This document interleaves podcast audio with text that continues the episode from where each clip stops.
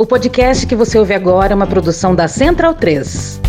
Opa! Você gosta do nosso trabalho aqui? Então considere apoiar a gente lá no PicPay ou no apoia.se barra medo e delírio. Valeu! Tem terra pra todo mundo no Brasil, cara? Pra todo mundo do, do MST. Existem muitas fazendas enormes e tal que são produtivas, que, que, sei lá, plantam um monte de coisa, ou cria gado pra cacete, faz girar a economia bastante, inclusive. A gente sabe que a base da, da exportação brasileira é agronegócio e tudo mais. O Brasil tem 800 milhões de hectares. Mais da metade disso não é para agricultura.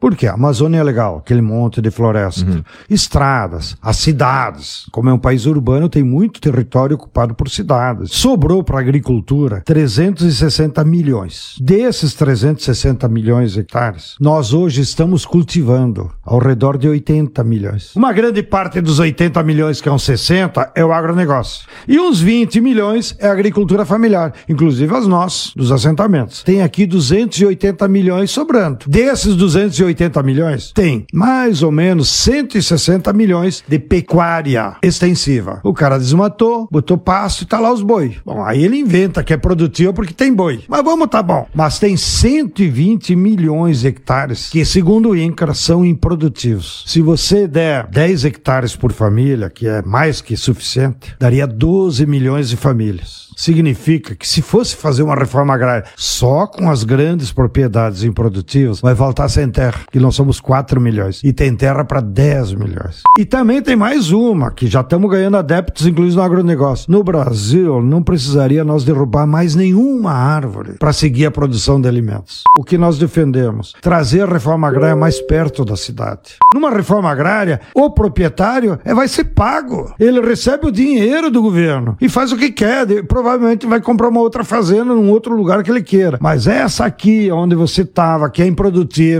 que é perto da cidade, entregue para produzir alimentos. Nessas áreas, você pode diminuir o lote. Em vez de dar 10 hectares, de 1 hectare, 2 hectares. E por que que o cara sobrevive com 2 hectares? Que sendo perto da cidade, ele vai ter um aviário para produzir ovo orgânico, ele vai ter uma estufa de tomate, ele vai ter hortigranjeiro, ele vai ter umas frutas, ou seja, ele vai ficar rico com o seu trabalho, porque o mercado está muito próximo e compra tudo que ele produzir. Parem de pensar que nós queremos a terra de todo mundo. Nós queremos terra para trabalhar e para produzir alimento. Pelo amor de Deus, para de encher o saco. Nós queremos produzir alimento. em Brasília. Vocês percebem a loucura? Legal. Olá, bem-vindos ao Medo e Delírio em Brasília com as últimas notícias do que restou do Brasil. Bom dia, boa tarde, boa noite. Por enquanto. Eu sou o Cristiano Botafogo. Cristiano, seu lixo. Seu lixo. Seu lixo. Seu lixo. Seu lixo. E Cristiano. Aquele verme maldito. E o Medo e Delírio em Brasília Medo e delírio, um beijo pra eles, né? Fora seu medo e delírio em Brasília. é escrito por Pedro Daltro. abraço, Dal. Pedro Daltro. Pedro Daltro. Pedro Daltro. Pedro Daltro. Esse é o episódio de 151 a 155. Ah, é? Foda-se. Bora passar pano? Não. Tá, mas bora tentar passar um pouquinho menos de raiva?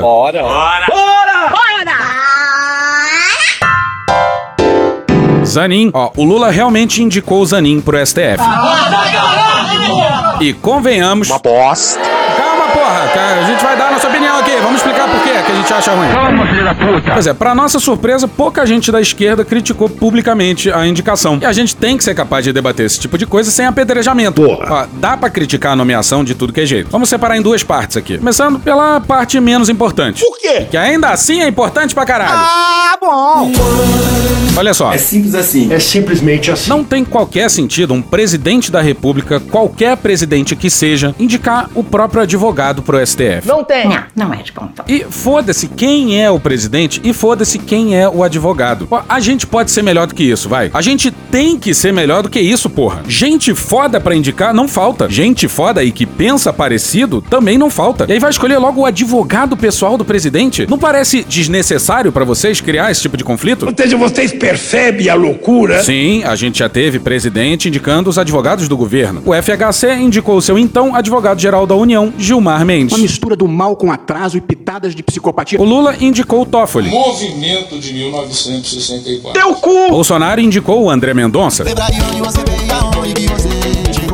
Terrivelmente. E essas três indicações mereceram ser criticadas pelo claríssimo conflito de interesse, não é verdade? E, de novo, pouco importa quem eram os presidentes e quem eram os advogados gerais da União. Grandes merda ser advogado. Mas o Lula foi além e indicou não o seu AGU, como ele tinha feito com Toffoli, mas o seu próprio advogado pessoal. Amiga, não tem como te defender. A bem da verdade, nem o Lula, de poucos meses atrás, ia conseguir defender essa nomeação. Diz aí, nosso companheiro. Não é prudente, não é democrático um presidente da República querer ter os ministros da Suprema Corte como amigo. Essa fala aí é do Lula num debate presidencial em 2022. Continua aí, companheiro. Eu, sinceramente, eu estou convencido que tentar mexer a Suprema Corte para colocar amigo, para colocar companheiro, para colocar partidário, é um atraso, é um retrocesso que a República Brasileira já conhece. Já conhece muito bem. E eu sou contra. E sim. Ih, rapaz. A gente sabe que figuras como o Moro e o Ives Gandra Martins Pai Aí é grave. É muito mais grave. Isso é muito grave. também criticaram a indicação do Zanin. E isso é definitivamente constrangedor. Pra caralho! E só resta a gente mandar essas figuras nefastas pra bem longe daqui. Show!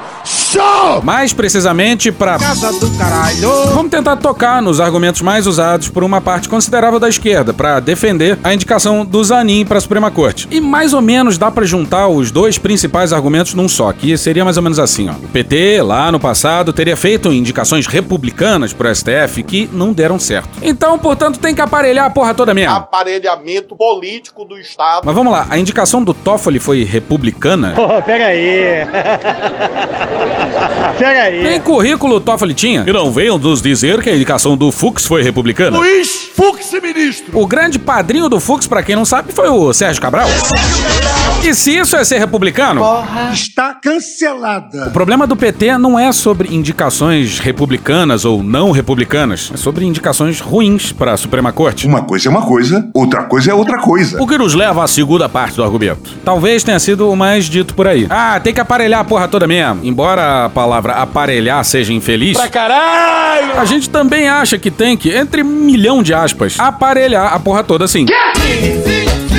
Calma. Mas aí entra a desgraça da personalização na política, que nunca deu certo em lugar nenhum do mundo. Tem que aparelhar. Air quotes. Mas não com um nome terrivelmente ligado ao do Lula, né? Não, não é de tom. Mas sim com um nome terrivelmente ligado à esquerda. E aí não é aparelhar, né? É simplesmente colocar alguém lá que tenha consonância de ideias. O que é meio que dado, né, porra? O Lula tinha que usar a indicação pra colocar um ministro terrivelmente esquerdista lá, terrivelmente progressista. Alguém historicamente ligado às pautas caras à esquerda, como o enfrentamento ao racismo, a luta pelos direitos das minorias, contra a desigualdade, pelo fortalecimento dos serviços públicos do, do Estado brasileiro, a luta pelos direitos dos povos originários, a defesa do meio ambiente, etc e tal. E ninguém sabe muito bem o que, que o Zanin pensa sobre esses temas caros à esquerda. Será que a gente pode presumir que ele pensa assim só porque é o advogado do Lula? Não sei. Tinha que ser um nome terrivelmente esquerdista e não terrivelmente lulista. O que talvez a indicação do advogado pessoal dele pareça indicar. Concordam? E entre terrivelmente esquerdista e terrivelmente lulista tem uma grande diferença, né? Infelizmente. É verdade. Sem falar que a última escolha do Lula que seguiu aparentemente essa linha de confiança e lealdade foi o do Toffoli, que inclusive proibiu o Lula de ir no velório do próprio irmão. Mas que filho da puta, olha aí, veja você. Outro argumento a favor do Zanin é que ele teria desmascarado a Lava Jato. Bom, por esse raciocínio, a vaga tinha que ir pro hacker da Vaza Jato. pô. Sarcasmo. Mais ou menos. Sem a Vaza Jato, a estratégia jurídica do Zanin não daria em lugar nenhum. É uma verdade. A Lava Jato só desmoronou por causa da Vaza Jato e não por causa do Zanin, né? Ah, então dá a vaga do STF pro consórcio de imprensa que trabalhou a Vaza Jato, pô. Porra. E o Zanin não foi o único nome do direito a enfrentar a Lava Jato. Teve um bando de gente que também lutou contra a Lava Jato, né? Ou seja, dá pra ser alguém com notório saber, etc e tal, que tenha um perfil parecido, mas que não seja o advogado do presidente, pô. Outro argumento é que o Zanin é garantista. E ao que nos consta, o Zanin não é o único garantista do Brasil, né? E parece que está havendo aí um certo delírio. Aí muita gente citou esse trecho que vai a seguir, que volta e meia a gente coloca aqui pra defender o Nós Zanin. não estamos numa situação normal. Nós estamos numa situação em que é arbitrariedade contra arbitrariedade. É arbitrariedade do lado do Bolsonaro e arbitrariedade do lado do STF para defender a democracia. Então você fica com qual arbitrariedade? Você vai o quê? Defender em abstrato os princípios do Estado Democrático de Direito? De jeito nenhum. Quem defende em abstrato, depois engole o Hitler, O certo? argumento é que a gente não tá numa quadra normal da história e por aí vai. E, obviamente a gente concorda com isso? Não, a gente não tá numa quadra normal da história, mas não faz sentido. Uma coisa é arbitrariedade pra combater esse neofascismo, como foram os salvadores anteriores inquéritos abertos de ofício do STF. E aqui a gente precisa reconhecer que os inquéritos de ofício foram abertos pelo Toffoli, indicado pelo Lula. Mas outra coisa é nomeação pro STF. E não é porque a gente tá numa quadra miserável da história que o presidente deve indicar o seu próprio advogado de defesa. Tinha outras pessoas para indicar, pô. Puta que pariu. O próximo presidente vai indicar três ministros pro STF. Você imagina um Bolsonaro ganhando de novo, o que não é impossível, com indicar advogado pessoal pro STF normalizado. Com que cara a gente vai criticar isso lá na frente? Mas vamos seguir. Vamos seguir. Bom, mas a gente disse que tinha duas partes, né? Então bora pra segunda. Puxa daí, Brian.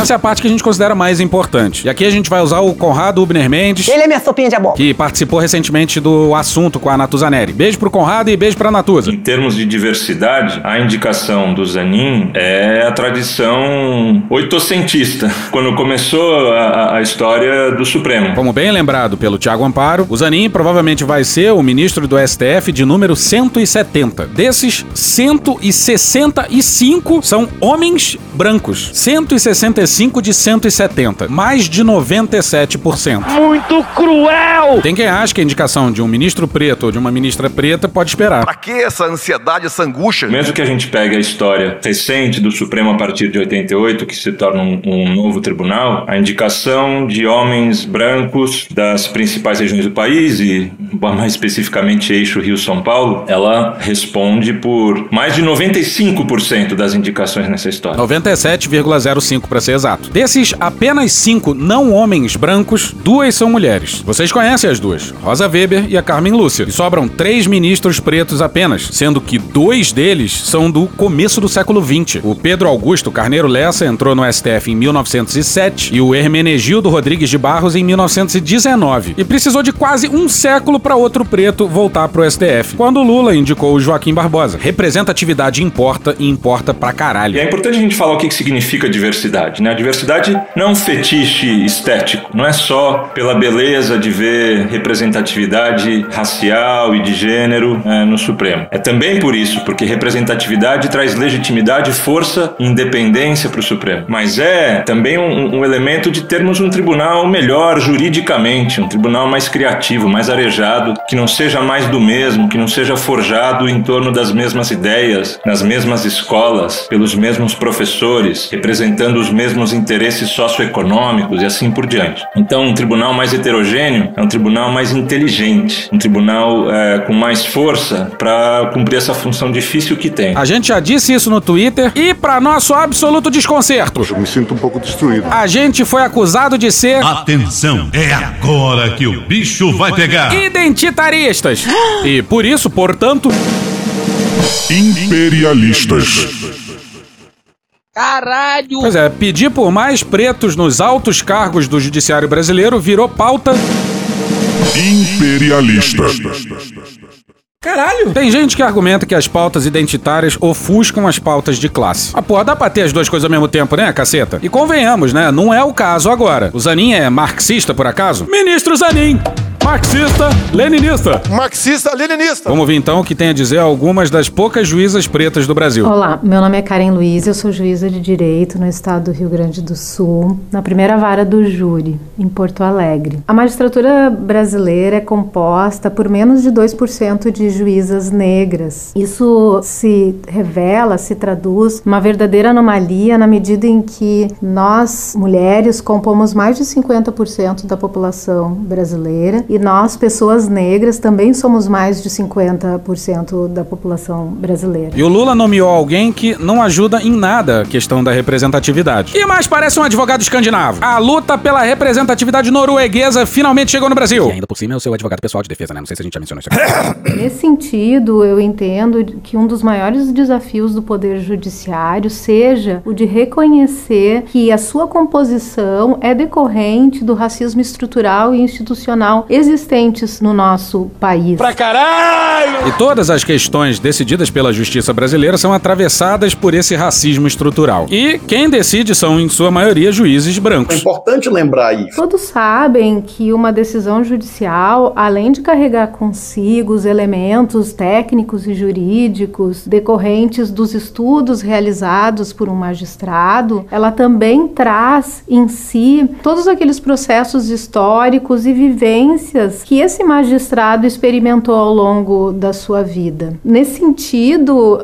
nós imaginarmos uma magistratura que é composta apenas por um determinado grupo de pessoas que experimentou a vida de formas muito semelhantes, ela não vai se revelar próxima, tão próxima à condição humana. Sem falar que o povo brasileiro, na sua maioria mulheres e pretos e pardos, não se reconhece na justiça brasileira. Isso é uma desgraça! Um lugar clamando não só por mais pluralidade, mas também por deselitização, que sofre do mesmo clubismo e da mesma endogenia que sofrem as Forças Armadas. É nesse passo, então, que nós trabalhamos e lutamos contra o racismo, numa luta antirracista, pretendendo que o Poder Judiciário seja composto por diferentes pessoas, pessoas de diferentes raças, pessoas que partem de diferentes lugares na sociedade, experimentaram a vida de diferentes formas, pessoas que veem, compreendem e sentem o mundo de maneira diversa. Um Poder Judiciário assim, ele vai se demonstrar muito mais legítimo e vai revelar assim a democracia que nós tanto almejamos. É nesse passo que nós, magistradas negras, que somos tão poucas no nosso país, nos reunimos e caminhamos na certeza de que nós poderemos movimentar as estruturas e realizar transformações sociais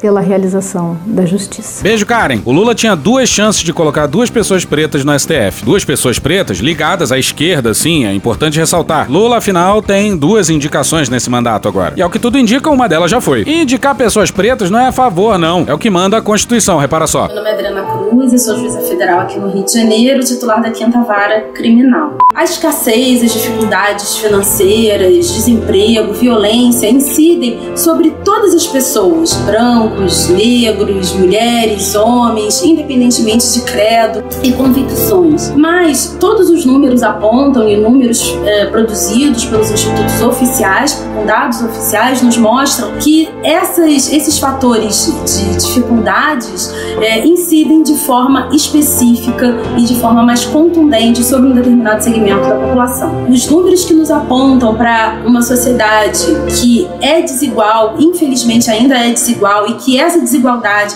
ela é marcada pelo fator racial, pelo fator de gênero, pela orientação sexual, pelo credo que as pessoas professam, demandam e convidam a nós magistrados e determinam, na verdade, a nós magistrados que possamos oferecer o nosso, a nossa prestação jurisdicional e o nosso trabalho com olhar para essa realidade, para um, um, um judiciário efetivamente plural, um judiciário efetivamente democrático, em acordo com o que determina o artigo 3 da Constituição, deve julgar tendo em perspectiva que as desigualdades incidem de maneira diferenciada sobre os diversos segmentos da população.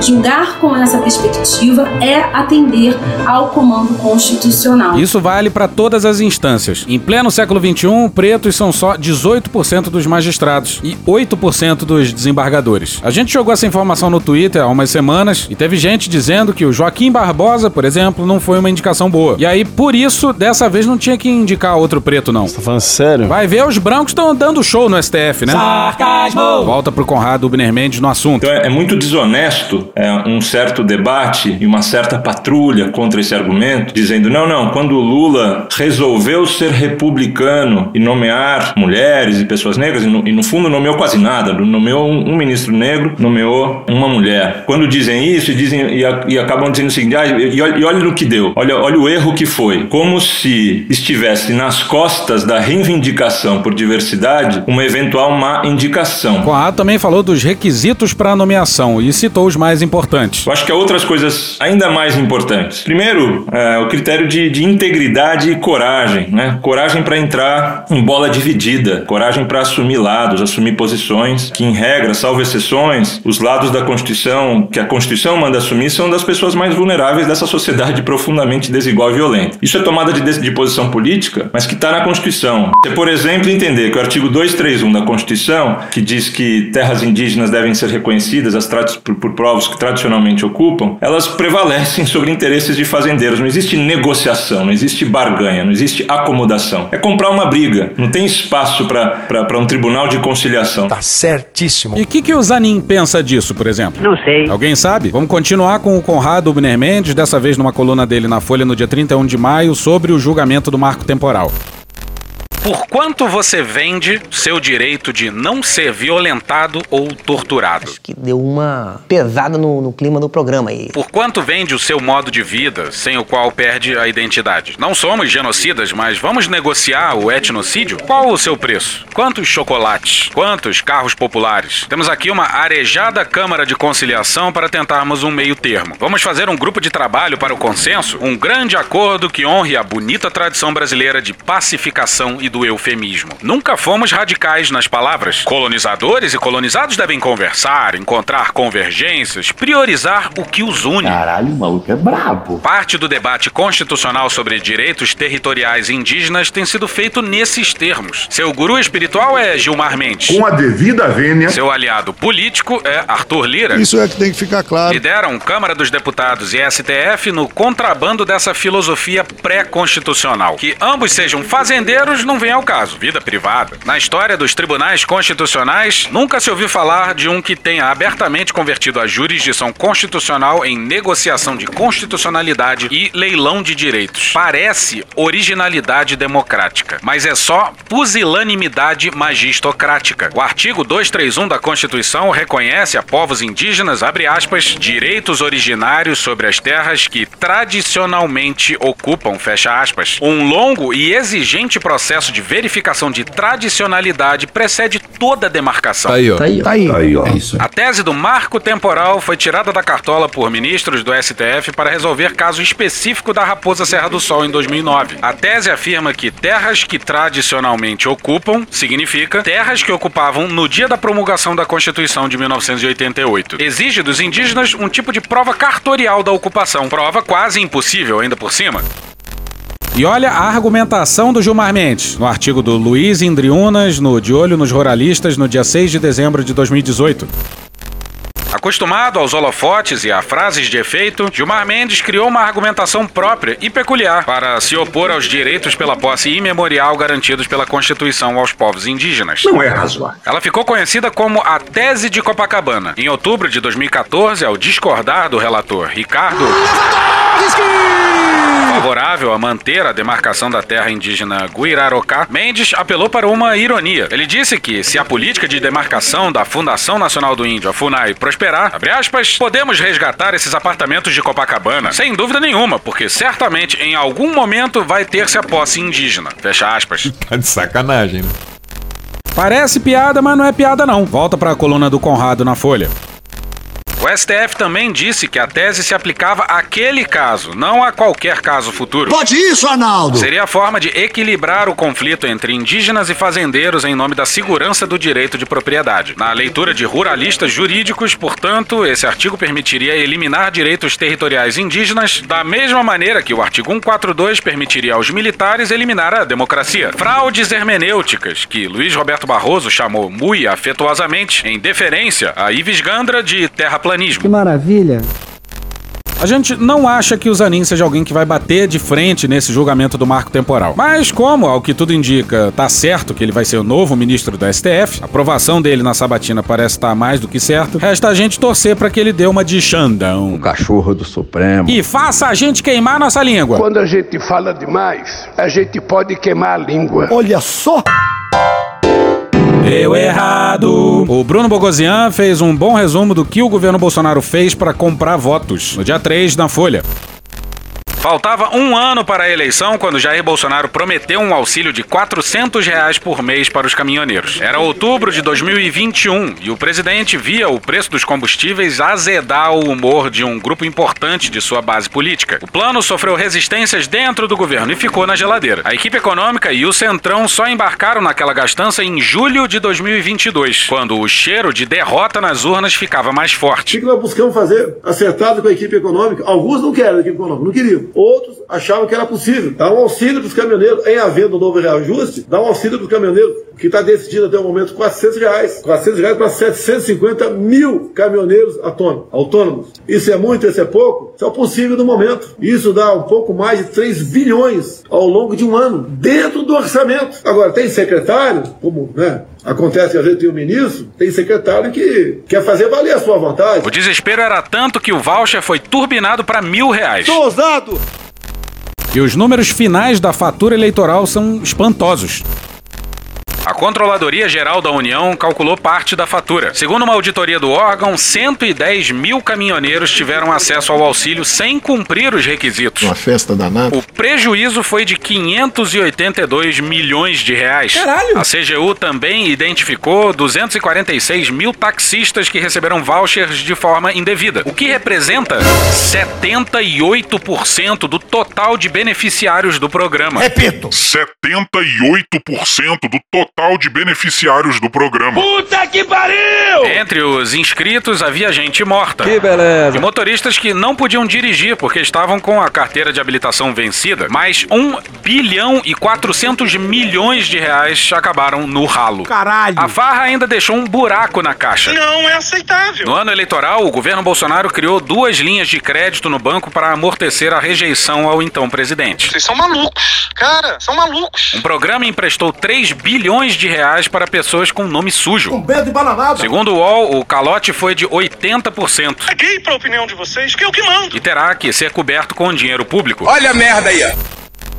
3 bilhões de reais é só parte da história envolvendo a Caixa. E a menor parte da história. Tem também a liberação de empréstimo consignado para os beneficiários do Auxílio Brasil. Bora para Amanda Rossi no UOL no dia 29 de maio.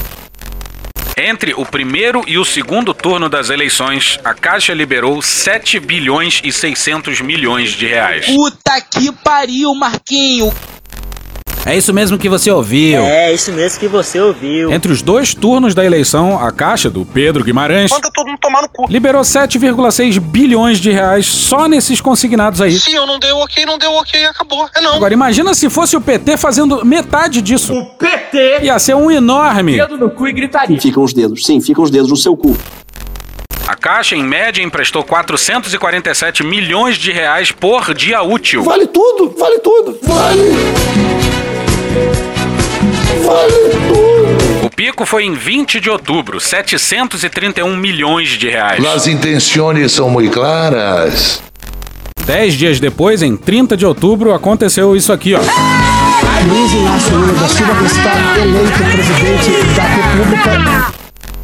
No último trimestre de 2022, o índice de liquidez de curto prazo, um indicador de risco, chegou ao menor nível já registrado pelo banco. Mais de 100 mil devedores foram excluídos do Bolsa Família esse ano e o pagamento das parcelas do crédito é incerto. Tá bom pra vocês? Tá ótimo, né? E aí pode ser que para essas 100 mil pessoas fique assim, ó. O bondoso Bolsonaro liberou o dinheiro e... O PT! Malvadão cobrou e ainda tirou eles do Bolsa Família. Canalhas! Não tem qualquer sensibilidade. Mano, cu, rapaz. Reportagem do UOL de fevereiro revelou que o banco concedeu 99% do consignado do auxílio no período eleitoral. Depois, 1%. Por que será? Em suma, bilhões e bilhões gastos para comprar voto. Simples assim. Com tudo isso e com as blitzes da PRF, por exemplo, Bolsonaro tinha mais absoluta certeza que ia vencer. Ah, e você ouviu algum ai do presidente do Banco Central sobre essa farra bilionária aí? Claro que não. E isso aí é o que se sabe com os dados até as eleições. Os dados depois das eleições não foram liberados pela Caixa via LAI, a Lei de Acesso à Informação. E dá para entender que o governo não queira criar um pânico em torno da Caixa. O governo não precisa mais dessa. Mas isso aqui que vai seguir é muito errado, hein? O responsável pela Lei de Acesso à Informação na Caixa, Marcos Brasiliano, foi diretor executivo de Finanças e Controladoria na gestão de Pedro Guimarães. Esse ano foi alçado a vice-presidente dessas áreas e é considerado braço direito da atual presidente do banco. Porra, aí não, né? Tá muito errado isso. Lira. Pasmem. Meu amigo de longa data, Arthur Lira. Lira parece demais com o Bolsonaro, é impressionante. Ninguém representa mais o Bolsonaro no estado de Alagoas do que eu, porque eu osso junto com ele lá. Bora pro Thiago Prado no Globo no dia 2. Desde a divulgação das primeiras notícias sobre a operação da Polícia Federal que apura desvios na compra de kits de robótica em Alagoas, o presidente da Câmara, Arthur Lira, do PP de Alagoas, se mobilizou para saber se há alguma digital do governo nas ações. A apreensão do celular e do computador de Luciano Cavalcante, ex-assessor direto do deputado e hoje lotado na liderança do PP, aumentou a desconfiança do parlamentar e de seu grupo político. O Flávio Dino conversa com uma fonte do Palácio. E a fonte do Planalto vai dizer para o Dino que o Lira estava botando na conta dele, Dino, porque a Polícia Federal fez a operação na, ca na casa de pessoas que têm relação com ele, do entorno dele, porque o Dias Toffoli pautou um julgamento de improbidade, de improbidade foi é esse? um caso antigo, De é. um caso antigo de Lira e porque o André Mendonça pediu vista, tirou de circulação uma ação criminal dele contra o Renan Calheiros, que você fala Renan Calheiros, o Lira se transforma. E eis que o Dino responde para esse ministro de Estado. Vou até ler aqui. Ele falou: "Quer dizer então que eu mando no juiz de Alagoas que decretou a operação, quer dizer que eu mando no André Mendonça, quer dizer que eu mando a um só tempo no Dias Toffoli". Aí ele diz assim: "Eu sou um super-herói da Marvel, então, nesse caso".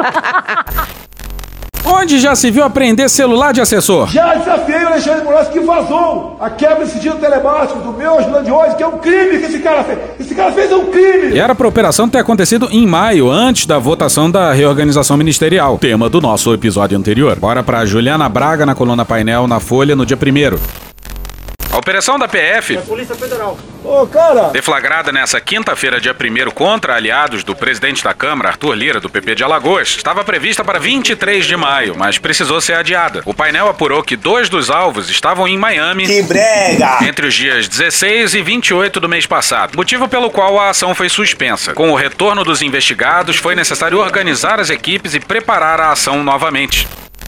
Esses dois alvos aí são um casal que vivia sacando dinheiro na boca do caixa e distribuindo por aí. E olha que coincidência danada. Bora pro Fábio Serapião e o Paulo Saldanha no dia 2 na Folha. Em um desses monitoramentos secretos na capital alagoana, em janeiro de 2023, a PF flagrou o veículo utilizado pelo casal para ir a agências bancárias e depois usado para deslocamentos a possíveis locais de entrega de dinheiro. Nesse episódio de janeiro, a PF mapeou 115 mil reais em saques feitos pelo casal e ao menos uma suposta entrega de valores em um hotel. Ao investigar o veículo, a PF descobriu que o carro formalmente estava em nome de uma pessoa, mas era utilizado e ficava na residência de Luciano Cavalcante, auxiliar direto de Lira, e sua esposa Gláucia. Nesse episódio de janeiro, flagrado pela PF, o casal de operadores de Brasília foi flagrado indo até a casa do assessor de Lira. Gláucia foi filmada dirigindo o veículo com os dois durante deslocamentos em Maceió. E essa investigação começou no governo Bolsonaro, a partir de uma matéria da Folha, e foi autorizada por um juiz de Alagoas. E olha que coincidência danada! Bora pro Dimitrios Dantas no dia 6 no Globo. Alvo da operação da Polícia Federal, a Prefeitura de Canapim, em Alagoas, cidade localizada a 260 quilômetros da capital Maceió, pagou 5,8 milhões de reais para comprar 330 kits de robótica para seus alunos em 2021. O dinheiro público usado para aquisição, segundo documentos analisados pelo Globo, foi repassado ao município por meio do orçamento secreto, a pedido do presidente da Câmara, Arthur Lira, do PP de Alagoas. A destinação consta em ofício enviado pelo próprio deputado ao Supremo Tribunal Federal no ano passado. O Lira disse que não tinha nada a ver com as emendas, mas. Documento enviado por Lira ao STF no ano passado, contudo, contraria essa versão. Após ordem da corte para que o Congresso divulgasse quem eram os padrinhos das emendas de relator, Lira enviou uma tabela com as indicações que contavam, segundo suas próprias palavras, com o seu apoio. Como bem lembrado pelo Carapanã lá no Twitter, é claro que o Lira quer mais poder e mais dinheiro. Mas parte da sua postura também pode ser explicada como uma tentativa de chantagear o governo para travar a investigação da PF. E no caso envolvendo o STF, aquele de um ex-assessor do Lira que foi preso com dinheiro escondido pelo corpo. Calma, calma. O Toffoli teria até o dia 19 de junho para devolver o pedido de vista de uma votação em que a maioria já tinha tornado o Lira réu e cuja condenação, se confirmada, impediria que ele fosse presidente da Câmara. Então, cedo ou tarde, o Toffoli devolveria o pedido de vista. No mais, tem mais aqui pra cima do Lira mesmo. Sai daqui! Vai embora, filha da puta! Mas atenção, breaking news. Teve plot twist bravo na política brasileira hoje, né? Deu errado. Bora pro Daniel Golino e a Mariana Muniz no dia 6 no Globo. A primeira turma do Supremo Tribunal Federal voltou atrás e rejeitou a denúncia contra o presidente da Câmara dos Deputados, Arthur Lira, do PP de Alagoas. O colegiado já havia recebido a denúncia apresentada pela PGR, mas agora os ministros votaram para acolher um recurso da defesa, após a mudança de posicionamento da Procuradoria. Com isso, o inquérito foi arquivado. Vocês são de sacanagem! Puta que pariu! Pois é, amigos. Essa aí é aquela votação em que a maioria já tinha colocado o Arthur Lira como réu e que o Toffoli tinha pedido vista. É aquele caso no qual um assessor do Lira foi preso com mais de 100 mil reais escondidos pelo corpo. E não, não era no cu! Isso depois de viajar com passagens pagas pelo Lira e com um telefone cheio de mensagens entre ele, Lira e o responsável por pagar a propina. E o STF seguiu o entendimento da lindora. Não, brother. Pois é, como de hábito, as instituições dormem furiosamente. Eu quero dormir! É o amigo alagoano do STJ que salva um caso, é o STF que salva em outro. Diz aê, diz aê, Arthur Lira é foda, eu vou dizer por quê. Uma é forte Brasília. Aí o Lira foi salvo por Bolsonaro e Moro, olha só. Em abril desse ano, a vice-procuradora-geral da República, Lindora Araújo, argumentou que houve uma mudança na lei que impede denúncias baseadas apenas em delações premiadas, sem outros elementos que corroborem a acusação. A nova legislação entrou em vigor em 2019, como parte do pacote anticrime aprovado pelo Congresso no início do governo de Jair Bolsonaro. Pois é, o pacote anticrime. Corrupção. E tinha prova pra caralho. Dá uma olhada lá no nosso episódio anterior que a gente leu uma parte do inquérito. E, cara, bizarro. Em 16 de fevereiro de 2020, a sua esposa deu uma entrevista ao Estadão e que disse: Sou pró-governo federal. Eu não vejo o Bolsonaro, o Sérgio Moro. Eu vejo o Sérgio Moro no governo do presidente Jair Bolsonaro. Eu vejo uma coisa só. Pois é, Moro, Bolsonaro e Lira são uma coisa só. Menos mal, o governo tinha proposto um programa esquisito para baratear o custo dos carros. Coisa que não combina muito com o século XXI. Mas felizmente eles reconheceram que o projeto não fazia lá muito sentido. Bora pro Alexandro Martelo no dia 5 no G1. O governo decidiu dar uma repaginada no programa para baratear carros populares. O ministro da Fazenda, Fernando Haddad, disse nessa segunda-feira, dia 5, que a iniciativa passou a ser mais voltada para o transporte coletivo, ônibus e de carga, caminhões. Bom, considerando todos os problemas históricos da logística de carga brasileira excessivamente focada no modal rodoviário, vamos combinar que desde o início qualquer projeto tinha que ser voltado para transporte coletivo e para caminhoneiro, né?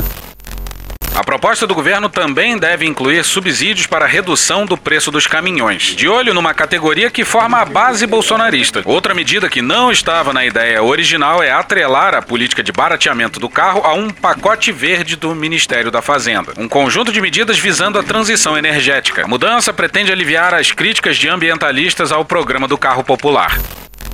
Ao que parece, o governo se tocou que a gente está no século XXI. Folgamos em saber. Aí lembra que o governo liberou a bancada na Câmara para votar como quisesse numa votação que fragilizava o combate ao desmatamento na Amazônia? Pois bem, bora pro Pedro Henrique Gomes e a Paloma Rodrigues no G1 no dia 5. Presidente Luiz Inácio Lula da Silva vetou nesta segunda-feira, dia 5, o trecho de medida provisória que fragilizava o combate ao desmatamento na Mata Atlântica. Em publicação nas redes sociais, Lula afirmou que o dispositivo vetado dificultava a proteção do nosso bioma. Abre aspas, o Brasil voltou a ser um país protagonista na proteção ambiental, fecha aspas, escreveu. Mas calma que não dá para comemorar ainda não, hein? Agora caberá ao Congresso, em sessão conjunta de deputados e senadores, dar a palavra final, mantendo ou derrubando os vetos presidenciais. O presidente Lula também vetou um trecho do texto que abriu uma brecha na legislação para a construção de linhas de transmissão de energia e dutos de gás dentro de áreas de preservação. Essa parte do texto foi adicionada à MP por uma emenda e atendia pontos de interesse de parte das empresas do setor energético. Antes tarde do que nunca, mas vamos ver no que vai dar. Tadinha. Tadinha, que barra. Essa história aqui é deliciosa. Bora pro Gustavo Cortes no Estadão no dia 4. A relação de Lula com Tarcísio de Freitas já esteve melhor. Os dois entraram em rota de colisão nos últimos dias após o Ministério da Justiça exigir a reintegração de Danilo Campetti, assessor especial do governador de São Paulo, ao quadro funcional da Polícia Federal. Duas letras, PS. Pois é, mas quem diabos é esse Campetti, né? Ele foi candidato a deputado estadual em São Paulo pelo Republicanos, partido de Tarcísio, mas não se elegeu. Deu errado. E ficou como segundo suplente da legenda na Alesp. Presta atenção que é importante, pessoal. Durante a campanha, divulgou ostensivamente sua participação na prisão de Lula. Mas que filho da puta, olha aí, veja você. Se a gente fosse o Lula, a gente ia fazer o mesmo. Ai, que rancorosa, magoada. Auxiliares de Tarcísio veem tentativa de vingança pessoal por parte do presidente e também acusam Lula de interferir na gestão estadual. Oh, mimimi. Imagina só, Bolsonaro se vingou de vários delegados da duas letras e o Tarcísio era só sorriso durante quatro anos. Agora, um simples pedido de reintegração de um policial gera um chororô danado. Mas o Tarcísio procurou o Dino, o Capelli e o Alexandre Padilha para tentar reverter a decisão e nada. Integrantes do governo paulista dizem ainda que Campete teme represálias devido à sua filiação partidária. Chega de frescura, de mimimi. O policial vai se apresentar na delegacia da PF em São José do Rio Preto, no interior de São Paulo, na próxima segunda-feira, dia 5. Há o receio de que ele seja transferido para outra região do país. Chamei o médico e ele falou pra mim tá com sintoma, vamos fazer o teste, vai, me traz ó, aquele remédio. Não, não, não. Traz o remédio ou te transfiro pra fronteira agora, democraticamente. E quem vai encerrar o episódio de hoje é o He-Man. Hoje aprendemos que, se você for um funcionário público federal e for fazer campanha, talvez não seja uma boa ideia sair por aí se vangloriando de ter prendido o favorito na corrida presidencial. Isso pode acabar contando contra você no futuro. Talvez seja melhor agir com um pouco mais de cautela.